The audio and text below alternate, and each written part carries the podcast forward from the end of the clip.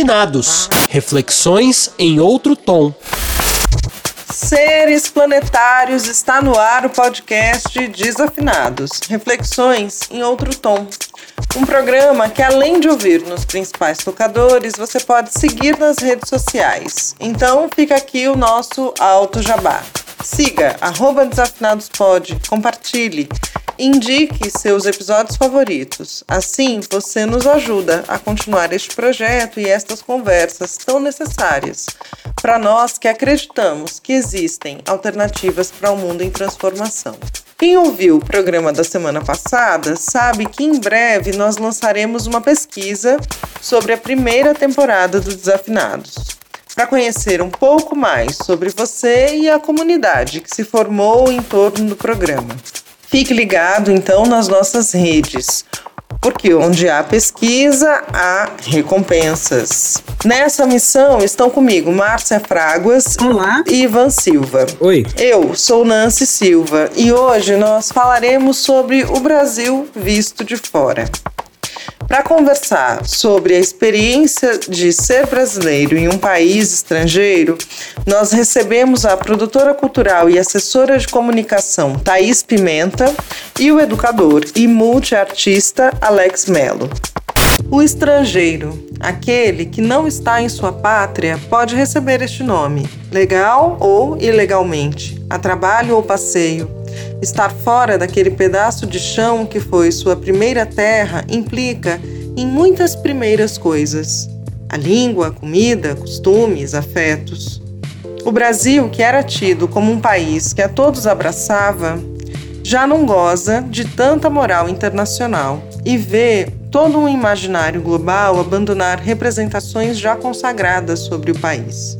Diante de tantas violações aos direitos humanos, meio ambiente, negacionismos e outros aspectos negativos da sociedade brasileira, a solução que muitos veem, mas que apenas alguns conseguem e não raro vem acompanhada de muita idealização, é encontrar a saída possível pela porta do aeroporto. Não à toa, a famosa citação que o Brasil é a República Federativa cheia de árvores e gente dizendo adeus. Agora, como é isso? Como são e estão os brasileiros que vivem em outra parte do mundo? Thaís, conta pra gente quem é você, o que você faz, do que vive, como se alimenta e de qual lugar do planeta Terra você fala. Oi, gente. Primeiro, agradecendo muito esse convite mesmo. Ó, o cachorro já tá latindo, o galo já tá cantando. Eu acho que já tá mais ou menos parecendo de onde que eu tô vindo. Eu tô no meio de uma aldeia em Portugal. Na verdade, assim, fica 40 minutos de Lisboa. Eu sou uma produtora cultural, como vocês me apresentaram, assessora de imprensa, uma pessoa que acredita que o mundo pode realmente caminhar para um caminho melhor com a união das pessoas pessoas, né, como, como forma mesmo de, de provocar uma energia de transformação. Assim, eu acho que esse é o nosso grande, o nosso grande foco e é nosso grande caminho. Eu me alimento de tudo menos de bicho. é, enfim, é isso. E você, Alex, conta, quem é você, o que você faz, do que vive, como se alimenta, de qual lugar do planeta Terra você fala com a gente? É um prazer estar aqui com vocês, muito legal aí o convite. Eu me chamo Alex Mello, sou um artista brasileiro da Baixada Fluminense que vive hoje na cidade de Colônia, na Alemanha, e tenho buscado é, criar pontes e laços entre os dois países. É, no momento que vivemos, é, sinto que é mais necessário trabalhar essas afinidades e, de uma forma e de outra, buscar fortalecimento é, para mim pra, e para quem está também ao meu lado e, através da arte, conseguir comunicar algum tipo de esperança. Thaís, Alex, eu tenho uma provocação para vocês e também uma curiosidade. Ser estrangeiro é uma condição difícil. Eu queria saber de vocês, ser brasileiro no estrangeiro é mais difícil? Eu acho que hoje em dia é, porque hoje o ser brasileiro, quando você chega num lugar assim, a pessoa percebe que você é brasileiro, tem muito a primeira questão, por exemplo, quando eu fui no, na veterinária levar meu cãozinho aqui um dia, eu vi que ela estava super estranha, assim, comigo e tal. E aí eu percebi que estava um clima meio estranho. E aí eu fui conversando com ela, fui quebrando o clima. E a gente começou a falar de política. E aí, quando eu falei que eu era contra o Bolsonaro, aí tudo melhorou. Eu acho que assim. É, eu acho que assim, aí ela falou, ela falou, mas como que vocês é, como que vocês elegeram uma pessoa que representa o país? Se ele representa o país, ele representa vocês? Aí eu, a mim, não. Então foi nessa hora que a gente ah, ela quase me abraçou, assim. Eu falei, justamente por isso que eu tô aqui, né? Eu e o Rodolfo, meu companheiro, a gente decidiu vir para Portugal no dia que o Bolsonaro ganhou. Foi quando eu cheguei, assim, de viagem, que eu tinha ido votar e vi que ele tinha ganho. Eu lembro de eu abrir a porta de casa chorando, olhei para ele e falei, vamos embora daqui. É, com o privilégio, óbvio, de ter uma cidadania italiana e com a desculpa para poder casar logo.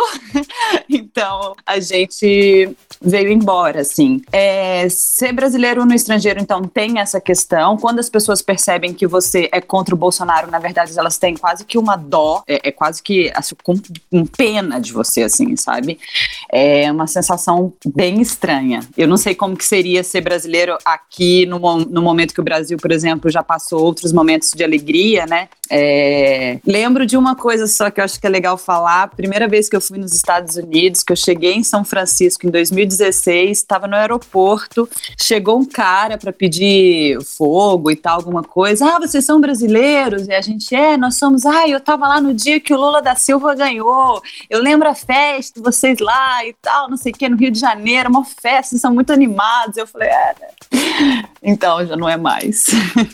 É, a gente foi caminhando para virar virar uma espécie de párea social no mundo, né? Que coisa. E para você, Alex, como é que é isso? Bom, eu vivo já há mais ou menos 10 anos aqui na Alemanha e peguei um período onde ser brasileiro significava ser sinônimo de alegria, onde você de alguma forma representava um povo festeiro, esses estereótipos, né? Mas você era sempre recebido com um sorriso. E desde as últimas eleições, eu acho que já no período é, de campanha eleitoral, eu fui percebendo que houve uma mudança muito grande do comportamento de como nós somos enxergados. É, sinto às vezes que existe ainda uma, uma, uma falta de entendimento. Como é que vocês estão escolhendo isso? Como é que vocês optaram por isso?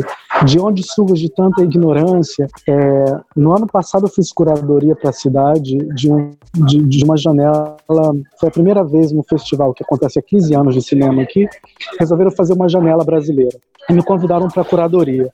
E o organizador do festival me chamou para uma reunião, entendendo porque em 15 anos de festival, a comunidade brasileira reclamando porque iríamos exibir um filme né, do Marighella. Por que esse filme? Esse filme ele, ele mancha a imagem do Brasil. Vocês estão louvando uma figura que ela é, é, é ela, ela, ela não é heróica. Somos vistos hoje de uma forma enviesada, como muitos brasileiros, como muitos estrangeiros que aqui estão também, trabalham para que essa imagem seja propagada, né? Isso é muito, muito ruim, é muito delicado. Como muita gente que também apoia e que se identifica com a ação da conservadora brasileira, pelo menos aqui na Alemanha, tem encontrado palanques e não tem vergonha de vociferar os piores pensamentos e, e, dizer claramente que apoia a ação da conservadora brasileira, pelo menos aqui na Alemanha. Né? Isso nos leva à próxima questão que eu queria falar com vocês. Vocês estão colocando muito claramente como é que essa representação. E aí, assim, eu queria saber como é que essa percepção afeta vocês pessoalmente. Como é que é estar tá no estrangeiro, é, sendo brasileiro, que antes era essa representação da alegria, da abertura, da, da festividade, é, agora para essa coisa meio de párea social internacional. Como é que vocês se sentem em relação a isso? Eu percebo que as pessoas não confiam tanto na gente, assim. É, acho que isso também vem de um histórico do jeitinho brasileiro que já deram vários golpes aqui, principalmente em Portugal, de histórias mesmo, sabe? Acho que isso também é algo que é, por exemplo, para a gente alugar uma casa, um apartamento, um lugar aqui, você tem que provar muito mais do que, sabe, imagino, do que o inglês, por exemplo, do que qualquer outra pessoa de outro país, entendeu? Você tem que provar muito mais, você tem que dar muito, você tem que provar que você é honesto, sabe? Isso, isso aí é algo que eu acho que assim nem vai tanto ao encontro do necessariamente somente desse momento. Eu acho que é algo cultural mesmo, é, disso assim, sempre querer dar um jeito, sempre querer ser melhor que o outro, passar a perna ali, achar que ninguém vai saber. E assim, de uma certa maneira, foi esse jeitinho que levou o Bolsonaro a estar onde ele está. Né? Então, assim, isso, é, isso piora essa, é, é, esse primeira, essa primeira impressão. Eu percebo muito isso, assim. Agora, é, uma outra coisa, assim, que é importante falar também, que também eu acho que não, não necessariamente tem a ver com esse, com esse caso político e tal, mas, assim, existe uma xenofobia muito grande aqui. E nós, é, a gente tem uma uma agilidade, pelo menos aqui em Portugal, assim, é, né, a gente tem uma agilidade, uma, uma coisa do tipo, a gente sempre teve que se virar para fazer a coisa acontecer, e a gente tem essa força muito grande, é uma quase que uma força de Shiva mesmo, né? A gente tem muito isso. E isso assusta muito. Eu percebo que aqui em Portugal, por exemplo, assusta, porque pegando mesmo a parte da música, eu conversando aqui com, tive várias reuniões com diferentes artistas, pessoas daqui do meio e tal, é, a gente no Brasil, geralmente o cara, por exemplo, da, de uma banda, ele é o booking, ele é o guitarrista, ele faz tudo. Só que aqui não, aqui é tudo muito divididinho, aqui é tudo muito certinho. E só que ao mesmo tempo, parece que o fato desse, né, esse nosso jeitão acaba que a gente expande muito mais os nossos caminhos. E isso eu percebo também que de uma certa maneira cria até uma forma assim, ah não, você é bom demais, sai daqui, sabe? Também tem um pouco isso, eu sinto, sabe? Então, é difícil, não é fácil, não é fácil. Já vi casos, já vi casos de xenofobia com brasileiros, é, próximos, mas aí pelo fato, por exemplo, do meu companheiro ser uma pessoa mais conhecida no Brasil, aí com ele não, entendeu? Tem umas coisas assim também, é, é muito, a gente tem essa mania de pensar que aqui é tudo muito perfeito, né? Não. E para você, Alex, como é que é essa mudança na representação né, do, do Brasil, mais toda essa carga que a gente carrega, né, de ser o país do jeitinho, como é que isso afeta pessoalmente você? Bom, eu sou um cara preto, minha mãe é doméstica, meu pai vigia, chego na Alemanha para fazer um intercâmbio, para estudar. Eu sempre costumo dizer que eu não estava na praia de Copacabana e alguém me trouxe para cá. Isso não aconteceu na minha vida. Eu vim e ralei muito para poder me estabelecer aqui. Não falava inglês. Cheguei no meu segundo dia, vi um mapa do meu lado, 50 euros e a chave. Ou seja, a chave para você entrar e sair, um dinheiro para comer e o mapa da cidade. Se vire. E de alguma forma, eu não me sinto hoje afetado diferentemente do que eu já me sentia antes. Existe, de uma certa forma, um olhar enviesado, uma certa dureza, mas que eu sempre vivi isso eu não, não, não sou o cara do futebol, eu não sou o cara da capoeira, eu não sou o cara que transita de uma forma musical, da forma que as pessoas geralmente esperam que eu vá representar o Brasil. Eu trabalho com cinema, eu trabalho com teatro. Então isso coloca esse brasileiro, que sou eu, em outro lugar. Né? As minhas referências na Baixada Fluminense, que fica bem distante da Copacabana, que até 2016, segundo a ONU, tinha a cidade mais violenta do mundo, é de lá que eu venho. E aqui na Alemanha também, eu percebo que para eu acessar algumas coisas eu consigo, mas eu preciso também me impor muito mais. Eu consegui alguns editais aqui para trabalhar com teatro, mas eu estou há seis anos batalhando edital para trabalhar com cinema. Fiz cinco filmes independentes e consegui meu primeiro edital aprovar agora, esse ano.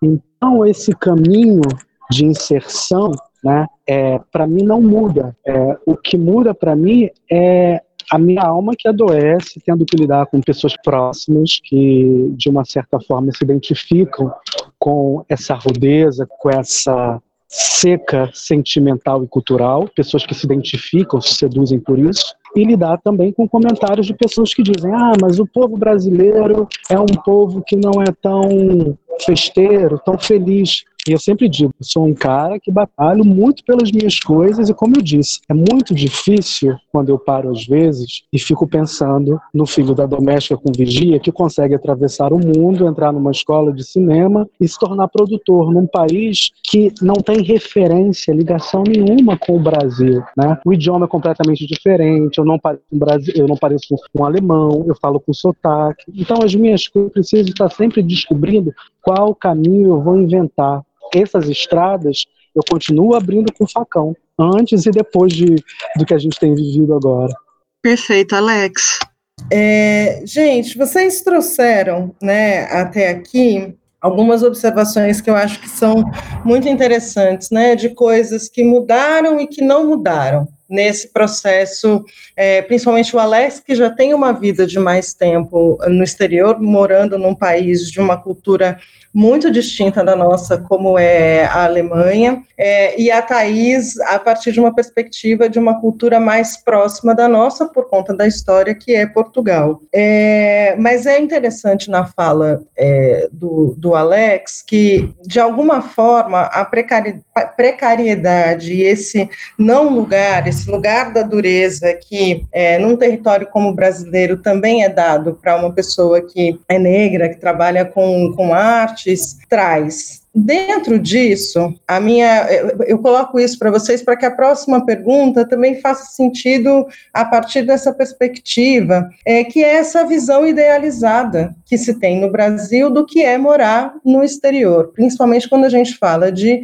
Europa e Estados Unidos, né? Quando você migra para uma é, para um território como esse, entre muitas aspas, a sensação que a gente tem aqui nesse imaginário é que migra-se para uma civilização.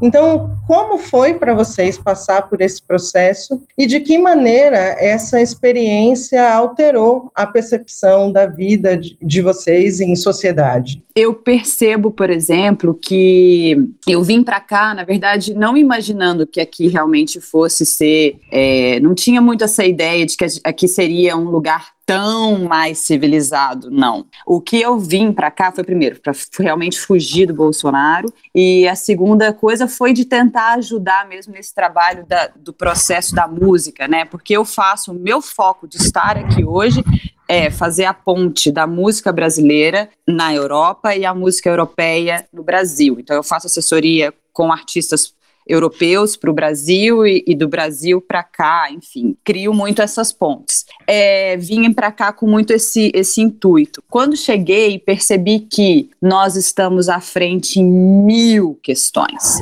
A gente, na verdade, tem um processo de civilização até um pouco. É, mais avançado em questões mesmo, em, em, em digamos assim, em assuntos que aqui não estão nem perto de começarem a falar. Pelo contrário, eles ainda têm muita, muitas, muitas travas para falar da pauta, da, da pauta é, cigana, por exemplo, que é o grande problema deles aqui, sabe? Os ciganos, eles ainda são extremamente invisibilizados. No Brasil, por exemplo, as, as minorias, digamos, né, os indígenas, os pretos, eles já estão num nível de discussão e de entrada dentro da sociedade, de abertura, muito em função de uma luta muito intensa, mas aqui não tem nem espaço para essa luta acontecer pegando ciganos, por exemplo, sabe? Eles ainda têm esse a, a essa ideia de que a civilização é branca, sabe? Que a civilização europeia ela é essa civilização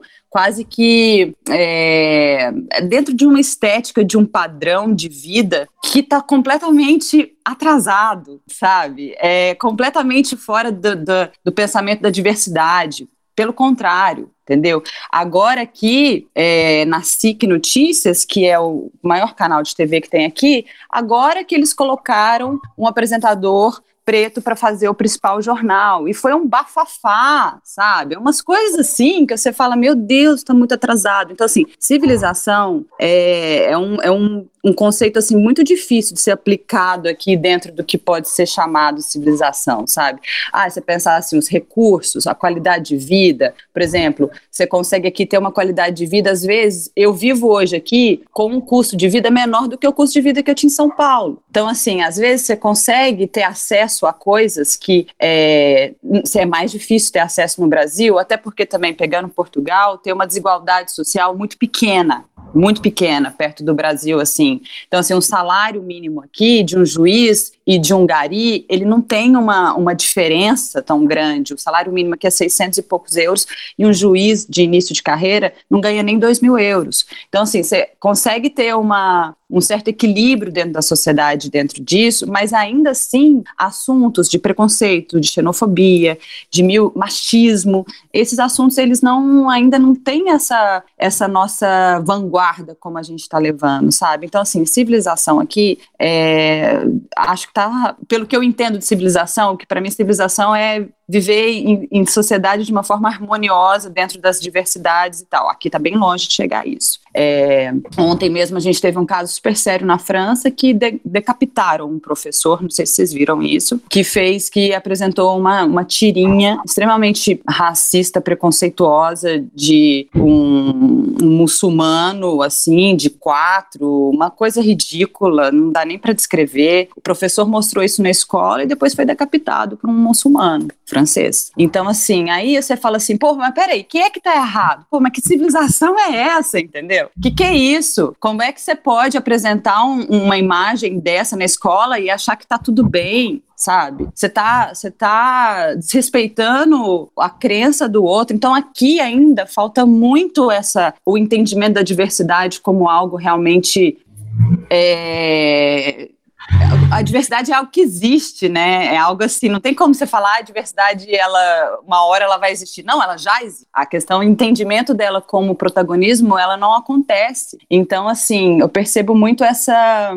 ainda esse primeiro, esse nariz em pé de primeiro mundo, sabe? Ainda agindo de uma maneira muito esquisita aqui, sabe? Muito estranha, assim. Não percebo essa civilização como a gente imaginava. Eu estando aqui hoje, eu me entendo muito mais como latino-americana, por exemplo, do que quando eu estava no Brasil. E eu me sinto muito mais feliz por ser latino-americana do que ser europeia, apesar de ter a cidadania. Para mim, eu nem falo italiano, nem quero saber de falar, entendeu? Então é outra parada, assim. Eu acho que a gente está num nível de civilização, assim, de entendimento de sociedade bem mais avançado que aqui. Eu acho interessante o que você está colocando, Thaís, e muito necessário, porque esse conceito de civilização que a gente lida com ele e, e enche a boca para falar dele o tempo todo, ele é um conceito europeu, né? Uhum. Então, e você está falando disso a partir da Europa, né? Então a gente fica aqui idealizando que a civilização é uma coisa externa a nós, né? Está lá no uhum. primeiro mundo. Mas veja, você ressalta é, como a gente já avançou como sociedade em certos debates, né? E é uma coisa que a gente tem batido muito aqui nos desafinados, né? Como é que a gente se recusa a olhar para nossa para nossa própria história, para os nossos próprios saberes, para nossa própria sofisticação, né? É, como uhum. sociedade, né? O, o, que a gente é, tem de sabedoria indígena, afro-brasileira, uhum. né? Para uhum entender as nossas questões e a gente fica projetando essa, esse ideal de civilidade numa coisa que está fora da gente, né? Eu achei muito interessante a sua colocação. É, e, e assim, só um, um, ponto até ir ao encontro disso, assim, eu acho que o nosso grande problema, talvez, quando a gente pensa em civilização no Brasil, é a falta da memória que aqui é um ponto que eles têm bastante, assim, por mais que a gente, a falta da memória que eu digo assim, historicamente mesmo falando, dos fatos históricos, aqui você vai andar na rua, você, ali do lado de casa onde eu morava em Lisboa, tinha lá o nome de uma rua, aí tinha o nome da pessoa escrito embaixo, militante antifascista, então assim, é, aí de repente você anda, aqui aconteceu o golpe, que não sei o quê. No Brasil, você anda ali, o DOPS, você só vê. As pessoas nem sabem onde era o DOPS ali em São Paulo, sabe? As pessoas nem sabem que ali, que ali tinha. Então, assim, a história do Brasil ela é apagada. E aqui não, aqui você anda na rua, você sabe o que aconteceu. Então, talvez é, esse conceito de civilização aqui, ele, ele, ele caminhe mais dentro de uma perspectiva de cronologia, de uma forma um pouco mais coerente do que no Brasil. Porque é isso, né? A gente, a gente até duvida que a ditadura aconteceu, né? Então é surreal, assim. E é muito interessante, complementando aí essa fala da Márcia, como a gente pode se enxergar é, como latino-americanos a partir de uma perspectiva de um povo que pode levar outras tecnologias. Né, que contribuam para essa tecnologia que a gente tem hoje. Assim, o eurocentrismo traz problemas, talvez não só para a gente, para todos, né? E você, Alex, como é que você enxerga essa questão?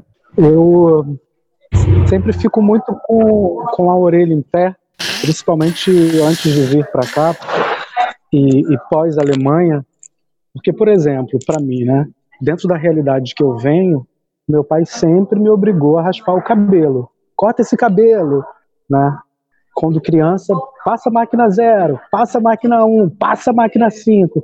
Quando jovem, não, não vai ficar de cabelo grande não, tem que cortar esse cabelo, tem que ter boa aparência vai procurar um emprego, tem que ter o cabelo boa aparência, sempre escondendo de alguma forma. Para que essa roupa tão colorida? Não, bota um jeans, bota uma roupa. Sempre se adequando a algumas coisas, né, alguns códigos, padrões, mas que padrões eram esses, né? Que padrões são esses onde de alguma forma eu era é, é, enquanto pessoa, enquanto indivíduo, abafado. Então, quando chego aqui na Alemanha, eu deixo meu cabelo ficar black power, eu vou descobrir as minhas próprias é, questões individuais, eu vou trabalhar a questão sexualidade, que no Brasil também é um problema dentro do, do contexto que eu venho. Você sendo uma pessoa periférica, você sendo gay no, no, dentro de um contexto de violência, de criminalidade brutal, de falta de educação, de falta de aporte cultural, de falta de estrutura familiar. Aí você vai trabalhar também com arte, você quer ser artista dentro de um contexto que te nega.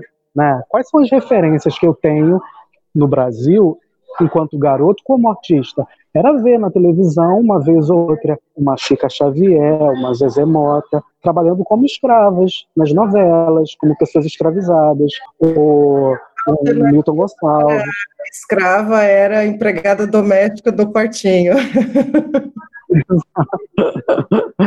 Exato.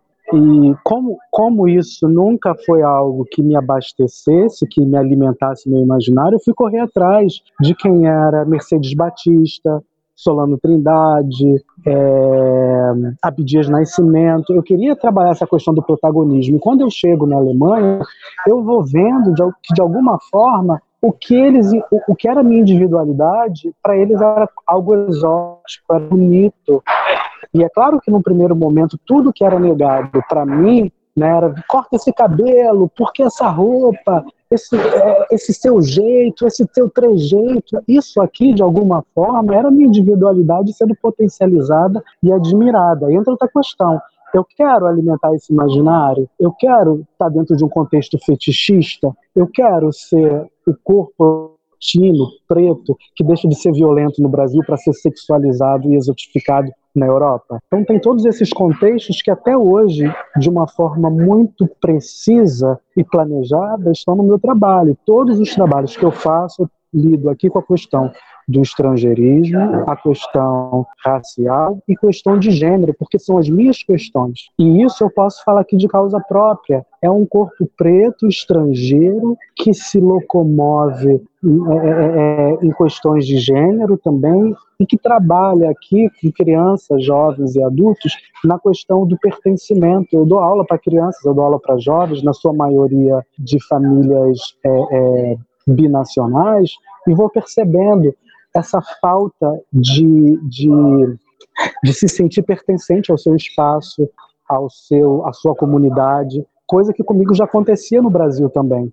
Aqui eu transito com muito mais facilidade do que no meu país. Mas eu também sei as armadilhas que eu posso cair aqui muito facilmente. Então eu não me seduzo pelo canto da sereia. Não me seduzi no Brasil e aqui também não me seduzo. É, eu sempre costumo dizer, eu, eu não quero deixar de ser o corpo perigoso no Brasil para ser o corpo exotificado aqui. Achar esse meio termo é a minha grande, a, a, a minha grande, é o meu grande desafio, né? E dentro dessas jornadas pessoais de vocês dois, né, como é, para mim soa como uma coisa, como algo muito importante e, ah, e, e definidor mesmo, né, do, de como vocês atuam nesses territórios que não são os territórios nativos, né, de vocês, não é o país natal é, é, de vocês, saber o que vocês foram fazer, né? Ou a partir disso encontrar, é, é, instituir a sua própria identidade a partir desse território, né? Eu fico pensando muito assim, até ouvindo o Alex falar, né, que é muito mais tempo morando fora. Assim, eu, a gente tá, eu não tenho nem dois anos que eu vim para cá ainda, então eu ainda aqui eu tenho uma, uma experiência muito próxima com o Brasil, até por uma questão de trabalho mesmo, né, que a maioria dos meus clientes assim são todos do Brasil e tal. Eu vejo que tem uma dificuldade imensa, por exemplo, dos artistas portugueses trabalharem comigo aqui, imensa, imensa. É, é, engraçado isso. Então acaba que minha, a minha percepção fica muito próxima do Brasil mesmo, assim, nesse, em todos os sentidos, né? É, mas ao mesmo tempo, é, é muito doido você pensar que você está num outro lugar que, que, é, que você é posto em prova o tempo inteiro, né? Essa coisa mesmo que o Alex estava falando, do tipo assim, dele se sentir esse, essa pessoa um pouco mais livre na Alemanha. É engraçado. Aqui eu tenho, por ser mulher, por exemplo, né, que aqui é extremamente machista, extremamente. É, é uma coisa assim, os portugueses, eles não falam com, com a mulher. Tipo, eu aqui em casa, eu sou a pessoa que, que cuida muito mais da grana, dessa parte mesmo tal, mas aí o, o, o, o cara da imobiliária, ele fala com Rodolfo, sabe? Aí eu, oh, peraí, entendeu? Aí a conta de luz ele vai botar em nome do Rodolfo, mas peraí, não é assim, entendeu? É. Então, a gente, eu acho que a gente vive é, momentos, né? Eu tô num momento diferente do Alex aqui, para uma percepção até bem mais recente mesmo de mudança e tal, mas ao mesmo tempo eu me, eu me percebo aqui mais mais presa também, no sentido do tipo assim, eu não sei se eu vou conseguir entrar tanto no mercado de trabalho daqui, sabe? Isso é uma coisa que às vezes me dá um pouco de aflição, assim. Eu passei no edital agora, é, é, num, um tempo atrás, agora em Lisboa, para a gente fazer um evento que a gente está fazendo, que são shows que agora praticamente vão ter que ser todos sem nenhuma plateia. Os shows estavam acontecendo com quatro pessoas de plateia só estava acontecendo porque a gente é, cria, a nós criamos 10 pocket shows em lugares inusitados, secretos, que a gente não divulga para ninguém. E aí só divulga no momento que as pessoas é, são selecionadas para aquele determinado concerto. Então, assim, passei nisso, percebi uma entrada na imprensa, uma resposta, mas ao mesmo tempo também eu percebo muito aquela coisa assim é, além de ser mulher, eu sou brasileira, sabe? A mulher brasileira que ela é muito sexualizada também, sabe? É, eu vejo assim, talvez o fato de eu ser casada e ainda de ser casada com uma pessoa que aqui já é pública também, que né, já saiu em, veículos de imprensa, que tudo, talvez tenha um sinto um pouco mais de respeito, mas nem sei se era isso que você estava perguntando, não, desculpa, é que eu fui num fluxo de consciência aqui. Eu acho incrível você falar isso, porque hum, a gente tem essa percepção é, idealizada, que é a pergunta, né, no começo, que tudo uhum. vai ser diferente, sabe assim? Uhum. Ah, vou tomar, sei lá, um banho de loja, vou estar toda vou, vou fazer parte dessa cultura como alguém é, como alguém, né, como um cidadão. E isso porque uhum. você é cidadania, né? É, mas é, será que a gente deixa de ser um cidadão de segunda classe nesse ambiente que é eurocentrado? Acho que, e, e isso porque vocês dois, ambos, né, têm uma profissão, aplicam em editais, são pessoas que foram é, com um mínimo estofo, sabe? Para uhum. É, não estou dizendo que é uma. E, a, e, a, segunda pergunta vem um pouco dessa percepção. Não estou dizendo que é uma experiência ruim como um todo, mas não é essa experiência idealizada, né? De jeito nenhum, de jeito nenhum. Assim, não é fácil. É, tem muita gente entrando em contato comigo, desesperados querendo vir para cá. Muita gente. Todo mundo sabe que aqui em Portugal, por exemplo, para você viver na Europa, é o país mais barato. E é mesmo, é igual eu falei. Eu vivo aqui hoje com menos do que eu vivia morando em São Paulo. E isso super bem. E assim, o mercado aqui, 30 euros que você gasta no mercado, no Brasil era equivalente aos 400 reais que tinha que gastar no mercado. É surreal, assim, o, o, o que, que você tem acesso aqui, realmente.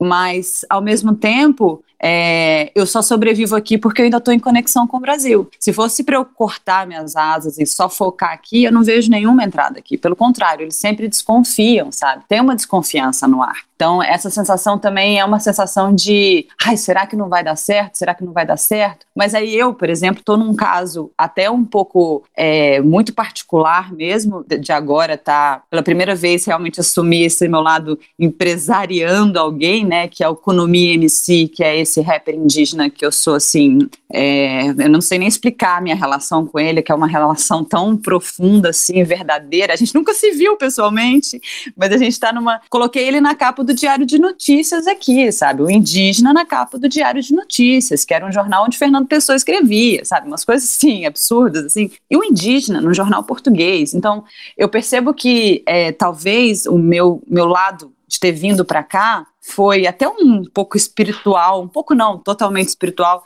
para eu realmente é, chegar perto do que, que é ser não brasileiro, né? Porque o, o Kunumi não é brasileiro, mas assim, é essa sensação, né, de de estar perto do que, que é o nosso território, né, do que que é as nossas as raízes, assim, nesse sentido. Então, hoje eu percebo muito mais uma ação política estratégica eu estar aqui, não percebo mais uma ação de que eu vou entrar no mercado português, ai, não sei o quê, não, não espero isso mais. É, pelo contrário, agora eu estou aqui justamente para quando essa pandemia passar, trazer a economia para cá, invadir essa Europa inteira, colocar ele para tocar em todos os lugares, nesse lugar aqui, e mostrar que o Brasil é muito além do Bolsonaro, assim, é esse é o meu propósito hoje, assim.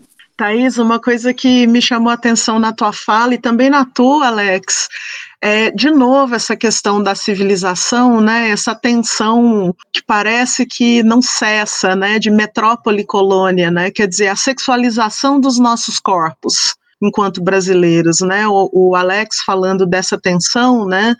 De aqui no Brasil o corpo negro ser esse corpo perigoso e o risco de se tornar um corpo exotizado no estrangeiro, e você falando da questão de ser mulher, né? E que ser mulher num país machista como Portugal tem lá suas questões.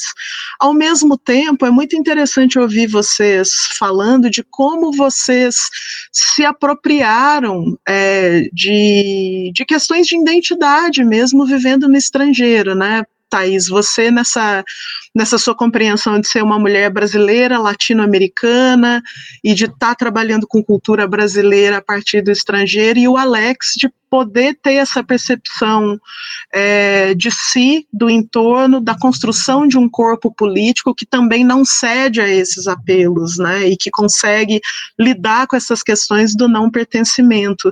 É muito bonita essa, essa tensão que vocês trazem para a gente ver que a coisa é muito mais multifacetada e, e complexa do que a gente pensa, né, de achar que essa coisa, muitas vezes que no Brasil a gente acredita que cidadão é poder consumir, né? Então eu vou para o estrangeiro, eu vou ter dinheiro, eu vou ter acesso às coisas e tá tudo bem. E, e as questões vão muito mais longe do que isso, né? Eu fico sempre pensando de que nessa, nessa questão, eu sempre me questiono qual é meu papel aqui, como é que eu me coloco dentro dessa sociedade sem perder as minhas referências e a minha identidade. É, agora, por exemplo, eu tive um, uma experiência de tensão cultural, e não só cultural, mas também de, de, de ser um estrangeiro dirigindo um filme aqui na Alemanha, é, liderando uma equipe de quase 50 pessoas. E o filme que eu estou fazendo aqui é o primeiro filme na Alemanha com um casal homo afetivo afro um afro-brasileiro e um afro-alemão. E durante o processo do set de filmagem, parte da minha equipe veio dizer que não precisava ter beijo nem cena de sexo no filme. Isso tornou-se uma questão muito grande, não durante os ensaios, leitura de roteiro, mas durante a filmagem. E eu, e eu comprei isso, eu falei, não, é importante ter.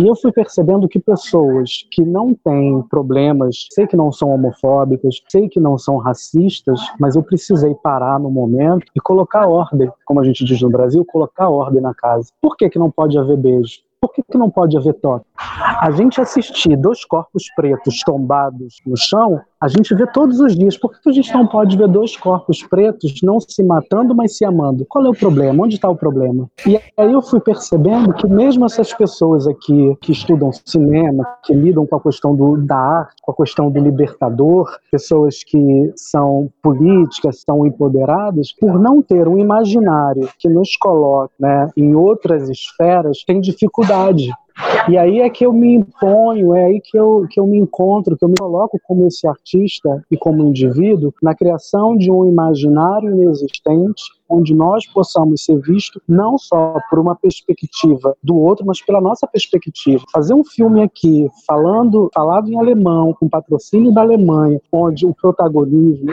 é afro-homoafetivo, isso para mim é muito revolucionário, isso para mim é uma ousadia muito grande e que eu sei que às vezes eu preciso de uma forma tripla, tripla quase, me colocar muito para que as coisas aconteçam, porque o cameraman tem dificuldade de ouvir o meu comando, o diretor de produção direção, os atores. Eu trabalhei com um ator aqui, mais ou menos, assim, conhecido aqui, que durante todo o processo de filmagem ele me perguntava: Isso vai dar certo?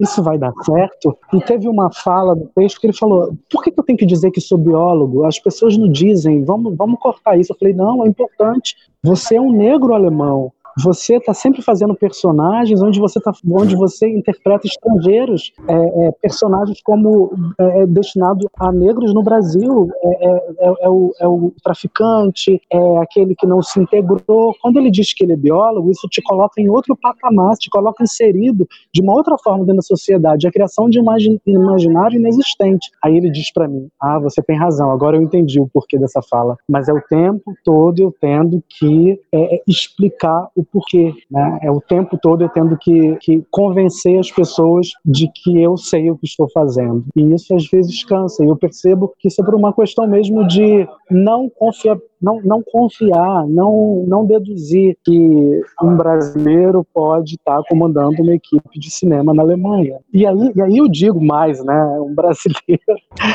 que foge dos padrões esperados. Eu não estudei numa puta escola de cinema na Alemanha, eu estudei teatro no Brasil, na, no Brasil, estudei teatro no Brasil e vim para cá fazer um intercâmbio e fui me especializando aqui. Mas mesmo assim, o que vai sobrando para mim como artista estrangeiro, eu não quero. Eu quero coisas diferentes. Eu fiz é, cinco curtas independentes para ter um patrocínio agora, mas também não quis fazer o que eu poderia ganhar patrocínio porque não me interessa. Não me interessa alimentar o, o, o, o não alimentar com estereótipos o que uma plateia europeia está esperando. Isso eu não vou fazer. Olha, é muito, não sei se revelador, mas eu acho que é muito ilustrativo mesmo, é, é, é no sentido de colocar, né, em palavras e sentimentos, esse, esse universo, né, do que é ser estrangeiro e que, na real, talvez esse lugar do estrangeiro independa do território, né, é um lugar de estabelecer outras narrativas que partem da diversidade de outros pontos de vista, né, e que talvez seja o lugar de transformação que a gente fala tanto e busca tanto, né, e eu agradeço demais vocês aqui, porque é muito importante a gente falar disso, né? Eu tenho consciência absoluta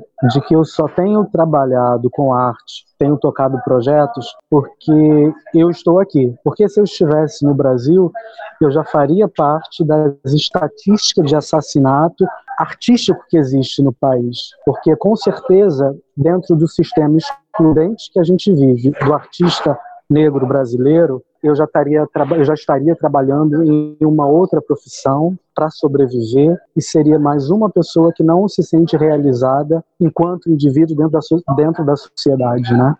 É, eu fico muito abismado quando eu vejo pessoas que estudaram comigo, que passaram pela minha vida, pessoas de muito talento, pessoas de muito é, é, estofo intelectual, mas que não encontram frente de trabalho dentro do nosso mercado artístico. Mesmo antes da pandemia. É com você, Ivan eu acho essa conversa foi muito legal, tá sendo muito, foi não, tá sendo muito legal, né, porque ainda não acabou. E assim, tem algumas coisas que eu acho muito curiosas, né? Porque assim, a primeira vez que eu fui para fora, é, uma das primeiras pessoas que me impressionou muito foi o Alex, né? Foi daí que eu conheci o Alex, né, quando eu fui para Alemanha e a gente tomando uma cerveja em Bona, né, cidade onde nasceu Beto, Beethoven. É, ele contando das experiências, dos projetos, das coisas que ele fazia, e eu falei, nossa, um cara que sai do Brasil, vem fazer todas essas coisas aqui e numa, num, num espírito de, de ralação diária, sabe? Tipo, vamos aí, vamos aí, vamos aí, vamos aí, vamos aí. Não, não, é, não é esse bolinho doce que todo mundo acha, né? Que ah, foi para fora, lá, lá, lá, lá, lá, lá.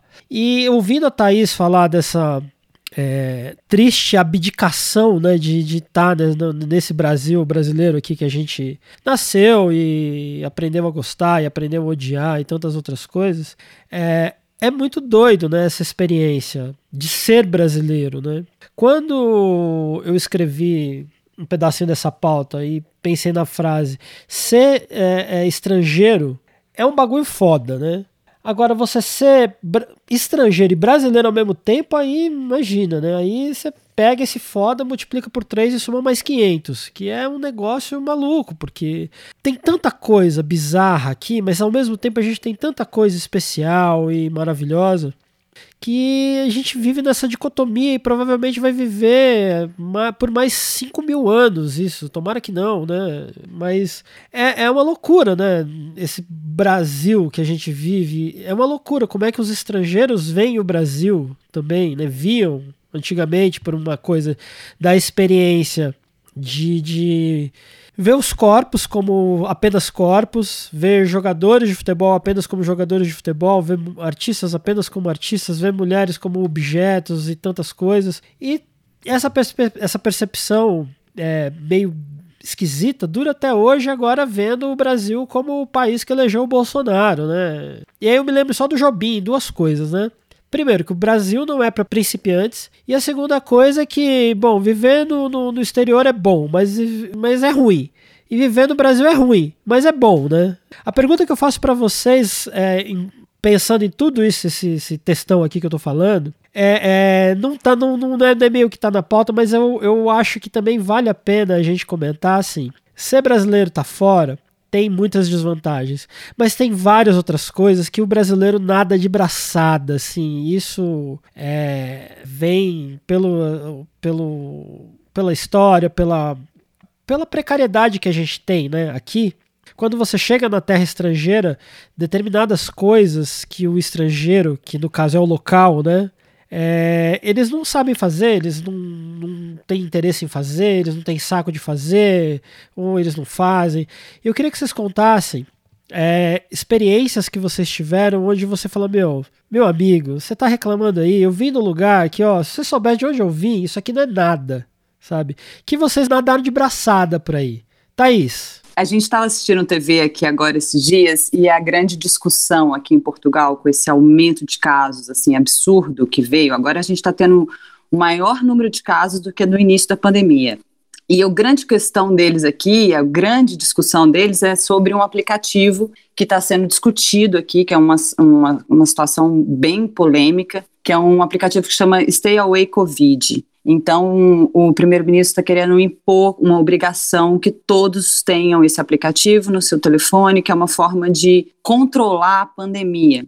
Então, é, aí a gente estava vendo a discussão se isso é algo realmente bom, se isso é algo ruim. Aí a gente está comentando aqui, eu e o Rodolfo assistindo, a gente falando, nossa, gente, olha as discussões que eles estão tendo. Peraí, olha o Brasil, sabe onde que a gente está? Então, assim, se isso é o problema para vocês, olha só o que, que entendeu? É, é, sem tirar o mérito da, né, sem falar do, da questão da polêmica do aplicativo, da obrigatoriedade, sem falar disso, porque isso é uma questão parlamentar que eles vão constitucional que eles ainda vão definir aqui. Mas assim, o nível de discussão deles, o nível de preocupação deles é muito é, distante do nível de preocupação que a gente tem no Brasil, né? É, é outra história, assim. Então, realmente são é, questões que você olha e fala assim, nossa, mas é isso que vocês estão falando? É esse o grande problema de vocês? É, é, rola uma, rola uma. Vocês não têm mais nada para se preocupar? Não tem coisas mais sérias para falar? Não, não tenho. Principalmente aqui em Portugal, que é um país extremamente pequeno, né? Que é o tamanho do estado de Pernambuco, quase, né? Comparando a é, dimensão territorial, né? Então, assim,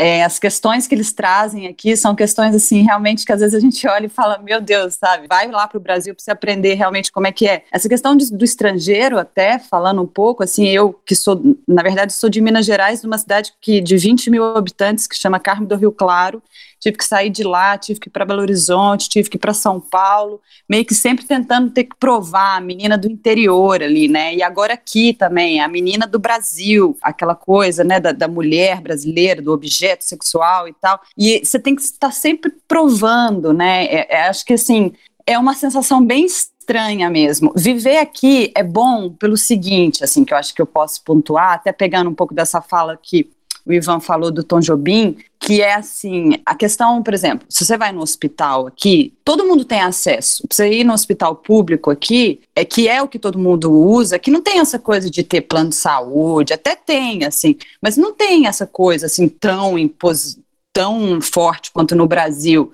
Todo mundo, é, eu vejo assim, pessoas que no Brasil, por exemplo, pessoas que têm dinheiro, que moram aqui, os filhos todos estudam no colégio público. E todo mundo estuda no colégio público aqui. É uma coisa natural. Então, assim, você vai no, Você precisa de alguma coisa no médico e tal, no hospital, tudo é pago, mas é pago assim: um exame é dois euros, uma consulta é quatro euros. Então, assim, você tem uma. O viver aqui é bom nesse sentido, assim, que você percebe uma, um maior acesso nesse ponto, assim, independente da tua situação financeira, assim, digamos, né?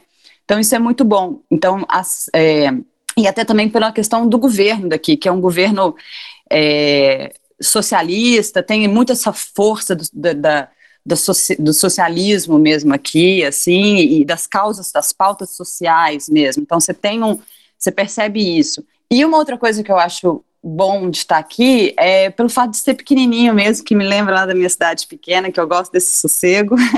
então, isso é algo que realmente me faz feliz de, estar aqui. Mas eu vendo agora essa correria é, eleitoreira do Brasil, né, que está acontecendo, eu estava até comentando com o Rodolfo, será que se o Boulos ganhar em São Paulo, a Manuela ganhar em Porto Alegre, enfim, a Áurea Carolina, que é maravilhosa, ganhar em Belo Horizonte, será que a gente volta para o Brasil? Será que o Brasil vai, vai voltar a ser assim? Você fica ao mesmo tempo também numa esperança de que as coisas possam melhorar para meio que você poder voltar para casa também. Eu sinto um pouco isso, assim, eu não acho que eu vou morar o resto da minha vida aqui, não. Eu acho que eu vou passar ainda por muitos lugares, que eu tenho essa alma mesmo de nunca parar direito num lugar só, eu tenho essa alma de exploração.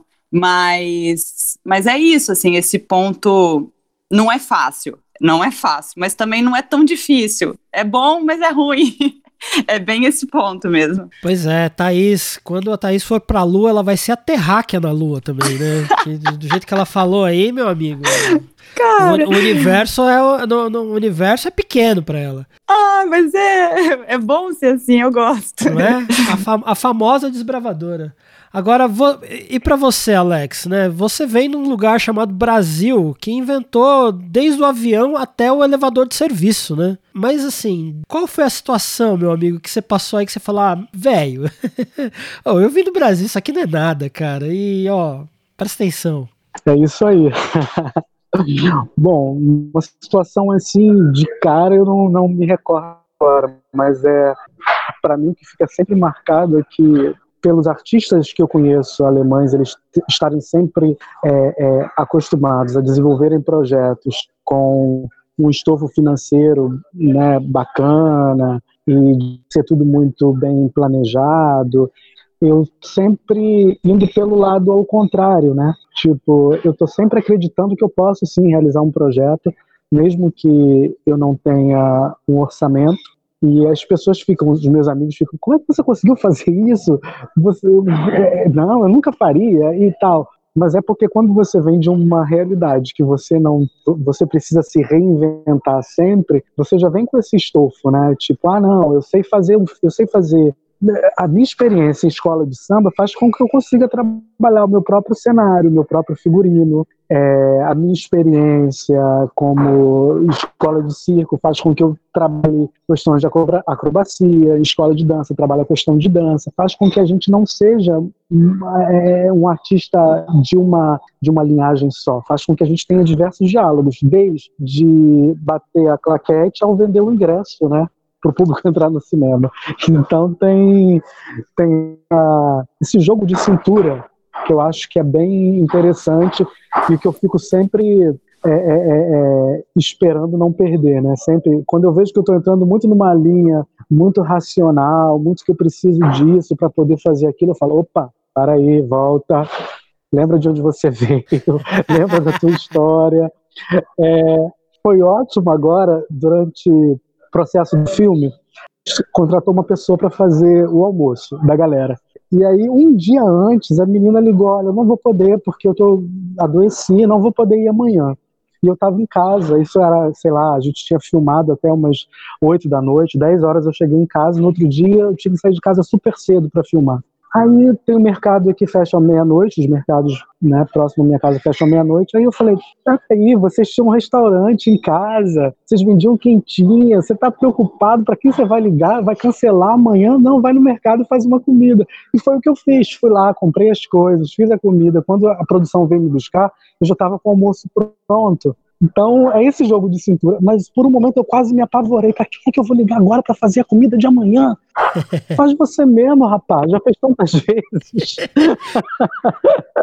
e rolou tudo bem, entendeu? Então, é isso que eu sempre fico me pegando para não me desesperar, né? Não me desesperar. Teve também um fato super engraçado no filme, porque tinha. Eu queria botar os personagens de turbante, né?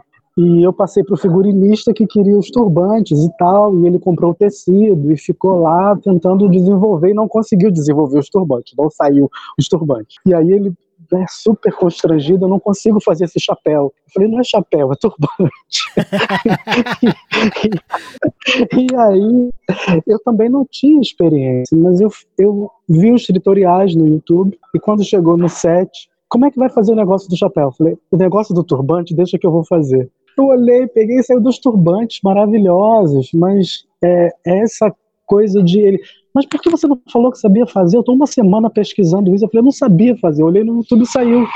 Procurei um, um tutorial e aprendi. Então, é essa coisa de, me, de se apavorar que eu não tenho mais. Assim. Eu estou sempre achando, não, vou, vou não a questão do jeitinho, mas a questão de trabalhar no espontâneo. Quando você cresce no universo que você não tem nada, então isso já, já, te, já me coloca no ponto de tida de que desse nada vai ter que surgir alguma coisa. Então eu não me apavoro nunca. É, a gente é brasileiro, a gente somos filhos do caos, né?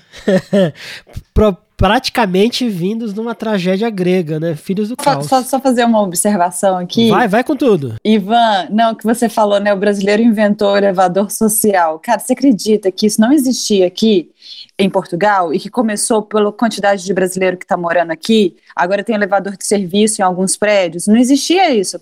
isso. E isso foram portugueses que me falaram isso, que isso foi algo de implementação de, de brasileiros que para comprar apartamento aqui, muitas vezes, impõem, impunham que tinha que ter, sabe? Olha que loucura isso. Pois é, isso é uma parte da população brasileira que eu não canso de dizer, já virou um bordão meu, vem de Berna Leblon, né? É. É, é. Moram no Leblon, mas acham que estão em Berna, na Suíça. Eu um beijo Exato. Pra para vocês que estão na Suíça e nos ouvem. Bom, essa conversa foi muito legal, muito reveladora. A gente teve de perrengue até é, aventuras culinárias. E assim, agradecer vocês dois, que muito legal essa conversa. Tudo que vocês disseram aqui é muito importante para a gente entender que civilização, tecnologia e tantas outras coisas é, o índio tinha aqui para dar e vender porque ainda valorizava o, a nossa terra, né? E os índios latino-americanos, brasileiros, e nós brasileiros somos latino-americanos, né? Por mais que algumas pessoas achem que não, mas nós somos. Tinham muita coisa interessante, bonita, importante que eurocêntricos, euro qualquer coisa perderam a oportunidade de aprender muito com a gente. Mas antes de partir para o final, vamos aqui para os dois últimos quadros do, do podcast, que já são tradicionais. O primeiro é o passamento, aquilo que passou pelos últimos sete dias de nós três e de, dos nossos convidados, que foi importante, é, sensível, delirante, apavorante. Assim, o que passou pela gente que a gente não deixou passar. Bom, é, Márcia Fraguas, comece dizendo o que passou pelos seus dias aí. Uai, menina, assim, sendo bem mineira, até em homenagem à minha conterrânea, Thaís, é uma loucura, né? Porque assim, numa, na semana passada eu estava passada que não tinha mais corrupção no Brasil. Essa semana acham aí uns dinheiros nas nádegas de um político, né, que o presidente afirmava que era tão próximo que era praticamente uma união estável, né? Eu fico passada com essas coisas, não não sei no que acreditar, se não tem mais corrupção, mas como é que aparece dinheiro no meio das nádegas de um político? Mas hoje de manhã eu estava lendo um texto do Julian Fuchs, muito interessante que tem a ver com esse passamento meu, que se chama O Fim do Homem Velho. A fragilidade de Trump é emblema de uma derrocada maior, que fala sobre isso, esses homens que são é, assombrados pela própria insegurança e que só, se, só sabem se afirmar onipotentes, né? Acho que isso tem muito a ver com o universo político aí do Brasil. Pois é. Bom, aquele político que, que estava com, sei lá, não sei quantos mil dinheiros na, na, nas nádegas, ele poderia ter sido mais criativo, poderia falou, ter falado que cagou aquele dinheiro, né? Seria, no mínimo, mais original.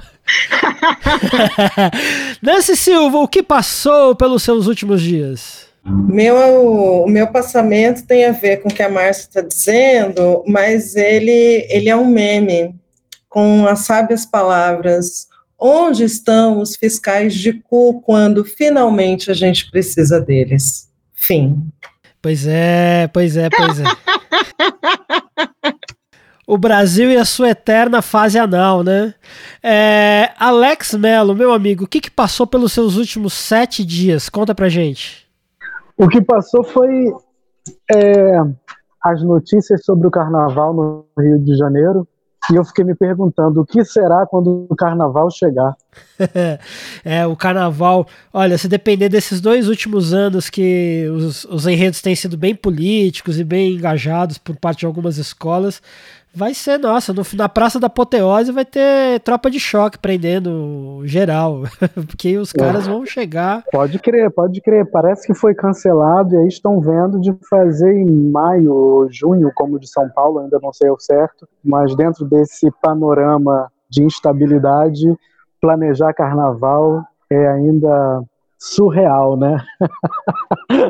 É, surreal no país do real, né? Olha, Alex, eu vou ser bem egoísta. Eu achei maravilhosa a possibilidade de ter carnaval perto do meu aniversário. Eu faço aniversário dia 1 de junho. Eu achei um luxo.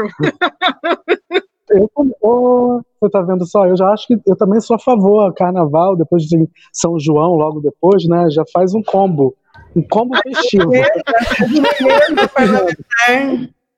Imagina, carnaval, né? Carnaval caipira. Exato. E, não, ainda tem Santo Antônio na parada, para quem tá avulso, né? Já Olha! Junta tudo. Carnaval da pegação. Porque não existe resistência sem festa. Nunca nos esqueçamos disso. Exatamente. Evo é. Pois é, e carnaval, e que é festa, mas São João, que é quadrilha, de quadrilha o Brasil entende bem, né, o que, que é isso. A gente espera que todo mundo possa brincar aí, pelo menos para dar uma espantada nesse clima horrorível, né? Vou só fazer uma, uma, piada muito ruim, mas eu preciso fazer, que assim, o bom é que a comissão de frente desse carnaval poderá ser de formação de quadrilha, porque já juntou com São João e já junta com o contexto político, faz tudo uma vez. Muita narriê para pouco alavantu. pois é, Nancy Silva já pleiteando uma vaguinha de carnavalesca já no Unidos do Venceremos, o Brasil do novo milênio. Ó, já, já tem o um nome de enredo já isso. Agora você, Thaís, que saiu do Menina Brejeira do, de, de Minas Gerais, saiu para conquistar Belo Horizonte, São Paulo, Lisboa, Europa e rumo ao, ao mundo. O que que passou pelos seus últimos dias aí? Passou que voltou nessa questão da pandemia mesmo, né? Aqui, assim, uma reflexão muito forte novamente, porque assim, desde o dia 2 de maio, que foi quando o estado de calamidade aqui passou e as coisas meio que pareciam, entre aspas, que estavam voltando para um, uma ideia de normalidade, né, que as pessoas tentam buscar e tudo, foi por água abaixo, né? Então, assim, eu acho que, na verdade, a reflexão que eu tenho feito muito nessa, nessa semana é, gente, tem que parar, entendeu? Vamos parar todo mundo, tem realmente que, quem puder ficar dentro de casa, fica, quem não puder, é, que tiver que fazer alguma coisa, que as pessoas que possam ficar dentro de casa olhem para essas pessoas que não possam para poder realmente ajudar, porque agora eu acho que o que a gente precisa é saber mesmo viver em sociedade, é olhar para o vizinho. Aqui a gente tem um casal de vizinhos que são da idade dos meus pais, e assim, a gente já está aqui de prontidão, assim, e eles, e, detalhe, os dois são portugueses, a, a, senhora chegou aqui e falou, eu lembro que quando ela virou pra gente, ai, eu adoro brasileiro, aí eu olhei pro Rodolfo e falei, nossa, ainda bem, isso foi aceito, uma sensação um pouco assim, né, então, assim, eu acho que essa, essa, o que eu venho pensando muito nessa semana, nesses últimos dias, é quase que uma, uma volta da reflexão do início da pandemia, né, porque essa pandemia, ela, ela demonstra muito que é cuidando de nós que, né, cuidando de nós no sentido assim de não, não sermos infectados, né, que aí a gente consegue cuidar do mundo e também, né, então tem essa reflexão até de uma certa forma de um amor próprio para você estar tá bem, para você poder cuidar do outro, né, então, é, e, e, essa coisa assim, não adianta, não vai ter um, um, um, passe de mágica que a gente vai voltar, né? A gente precisa realmente respirar. O consumo consciente é algo extremamente necessário. Então, assim, fazer composteira em casa tá virando moda, fazer horta em casa tá virando moda, que vire moda mesmo, sabe? Então, assim, a minha reflexão, ela tá muito em volta desse entendimento individual e coletivo ao mesmo tempo, porque não tem como a gente separar um do outro. É muito, é muito legal isso que você está falando. A gente conversou no último programa, Thaís, sobre autocuidado com a Calaça Lemos, e ela falou uma coisa que tem tudo a ver com isso que você está dizendo, né?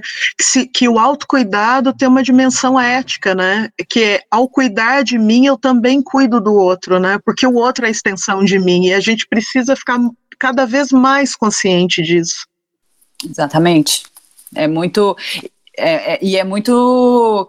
É difícil, porque ao mesmo tempo parece que é egoísta, mas ao mesmo tempo é, é extremamente necessário, porque se eu tô mal, como é que eu vou cuidar da minha, da, da minha vizinha aqui se um dia ela estiver mal? Não tem condição. Então, assim, eu preciso estar bem para cuidar dela, eu preciso não estar infectada para eu não infectar o outro. Então, assim, é, isso vai desde o uso da máscara e da consciência de como que eu vou agir, né? Porque não adianta nada a gente ficar aqui, ai, vamos fazer tudo voltar, vamos ter, a economia não pode parar. Para que economia é essa? Sabe? Quanta, o que, que você está comprando? Você está prestando atenção no que, que você está comprando? O que, que você está consumindo? Para que, que você está. Então, assim, será que esse dinheiro que você está usando, será que você não pode mandar um pouquinho, fazer uma doação? Sabe? Pensa um pouquinho, ao invés de você comprar, doa. Ah, é 10 reais você tem para doar? Doa 10 reais, entendeu? Então, assim, eu acho que é muito essa percepção de cuidar de si para cuidar do outro, isso é algo que vem passando muito na minha cabeça. Muito mesmo. Viver é melhor que comprar. Eu sei que o amor é uma coisa boa. Pois é, então. eu acho que esse necrocapitalismo, essa necropolítica tá foda, gente. A gente precisa, né, sossegar o rabo em casa, se pôr a, segurar a mão no bolso, cuidar do coleguinha, cuidar da própria vida, né? Aí a gente, quem, quem sabe, tem um mundo melhor, porque tá osso, gente.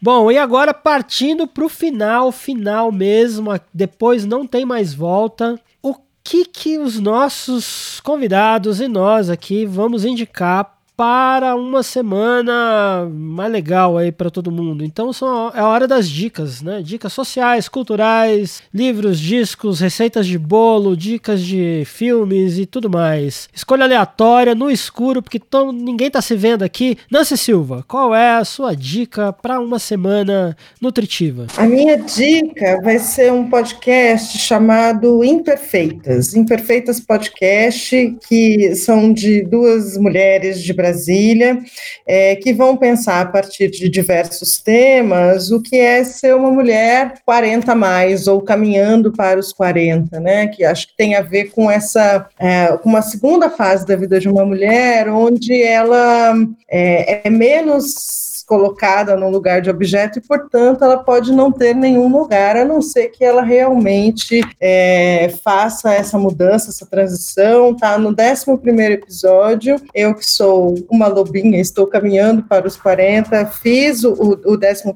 episódio que estreia nessa semana, mas tem outras mulheres que são incríveis falando a partir desse lugar. Então, Imperfeitas Podcast com a Micaela e a Consuelo é a minha dica da semana. Muito bem, muito bem. Para quem tá chegando nessa cidade, não perca. E para quem não tá chegando, não perca também. É Thaís Pimenta, você, o que, que você indica pro Povarel que tá te ouvindo aí? Fiquei pensando muito na, nessa indicação e trazer algo atualizado e tal, mas assim, vem, tem só uma coisa na minha cabeça que eu não consigo sair que é uma se quem já leu que releia, quem não leu que leia. Grande Sertão Veredas, Guimarães Rosa, é assim, eu acho que é um retrato do Brasil é, de uma forma tão, até por eu ser mineira também, a minha identificação é muito imediata, assim, mas o diabo, né, o diabo ele tá aí, então é a reflexão que Guimarães Rosa traz dentro desse livro, assim, é, é algo tão é, traz muito essa reflexão individual e coletiva, né? É, é muito bonito você perceber, é, porque todos nós temos o diabo e o Deus dentro da gente, né? Todos nós temos. Então é isso, assim, Grande Sertão Veredas. Quem nunca leu, leia e quem já leu, releia. Pois é, livrão obrigatório. Oi, Ivan, deixa eu só fazer um adendo. Eu tinha uma professora na pós-graduação lá na Letras, na USP, que falava que Grande Sertão Veredas vale uma noite sem sexo, para você ler o livro. vale! E quando, quando eu fui ler a primeira vez, eu já, eu já enfim, é, é, o meu livro, esse, esse e o, é o Grande Sertão, e o outro também que é o meu livro de cabeceira, que é o Jogo da Amarelinha, do Júlio Cortado também, que é outro que eu amo muito, assim, mas o Grande Sertão, uma, uma vez uma, uma colega me deu uma dica. Se, se você conseguir ler até a página 53, você não para. Ah, agora, não me diga porque a página 53, não me explico, não sei por que a página 53, mas existe uma isso. tese, existe uma tese, que, porque é Grande Sertão, dois pontos, veredas, que o Grande Sertão iria até uma determinada página, não me lembro se é a 53, e que depois a leitura deslancha, e são as veredas. Ah. Existe uma tese sobre isso. Então pode ser isso. pode ser. Mas, mas é isso, é indispensável. É, um, é indispensável. É, Alex Mello, meu amigo, conta pra gente aí qual é a sua dica. Então, a minha dica vai ser teatral. Eu reli há pouco tempo Alto da Barca do Inferno, do Gil Vicente. Eu acho que vale uma leitura desse clássico do teatro português e se mostra muito atual ainda e que vontade de voltar para o palco e fazer um espetáculo desse porte e tocar nos temas que ali estão explorados. Então vamos ler teatro e quem sabe não dá para organizar uma leitura virtual do Alto da Barca do Inferno. Olha eu já tendo uma ideia. Olha lá, aqui é, aqui, é o, aqui é o lugar onde as ideias podem aparecer e a gente tem que fazer acontecer. Nós três aqui tivemos uma experiência de assistir um espetáculo online de uma entrevistada que a gente teve aqui, a Rita Fischer, maravilhosa. Rita Fischer, um beijo instalado para você.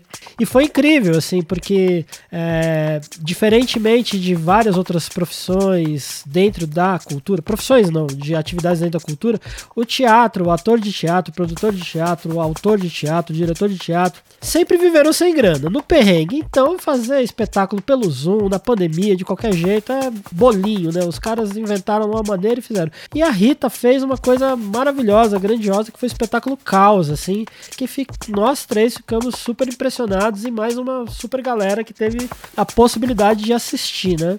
Bom, continuando, continuando, continuando aqui. Márcia Fraga, sua dica já foi? Ainda não, mas é porque ah, eu tô não, falante hoje, eu já tô bem geminiana. a Serelepe, Márcia Fraguas, qual é a sua dica? Eu vou na onda da Thaís e do, do Alex, eu vou indicar um texto também, é um livro, na verdade, do Caio Fernando Abreu, chamado Estranhos Estrangeiros. É um livro que saiu pela Companhia das Letras. São três contos que o Caio escreveu falando sobre essa questão de ser estrangeiro. Esse livro me parece que está um tempo esgotado, mas os três contos estão no Contos Completos, que também saiu pela Companhia das Letras, né? Os contos são Ao Simulacro da Imagerie, Bem Longe de Mariambá e London, London ou Ajax, Brush and Rubbish, para quem quiser saber quais são os contos dentro do Contos Completos. É essa a dica. Muito bem, muito bem. A minha dica, é, na verdade, são duas, né? As minhas duas dicas são: a primeira é o filme Encontros em Desencontros, Lost in Translation, da Sofia Coppola, com Bill Murray. Bill Murray, vem falar com a gente. Eu aprendo até inglês para falar com você. É, que é um filme que trata de um tema que é, é muito interessante, que é sobre os estrangeirismos dentro e fora do nosso corpo, né? Dentro e fora do nosso pensamento, dentro e fora da nossa alma. E muitos conflitos, né?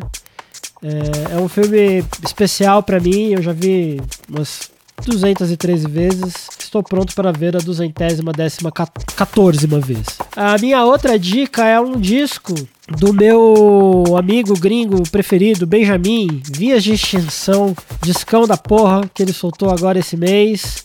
E é isso. Temos o Desafinado sobre o brasileiro no exterior, aventuras, desventuras. E é isso aí. Abram seus microfones, muito obrigado. E é isso. Eba, minha gente, obrigada. Obrigada, obrigada a vocês também. Obrigado, gente, eu amei. O Desafinados é um podcast feito em parceria com o Centro Cultural Mundo Pensante e a Rádio 9 Minutos. Sigam a gente no Instagram e no Twitter como desafinadospod. E nós também temos um grupo do Facebook.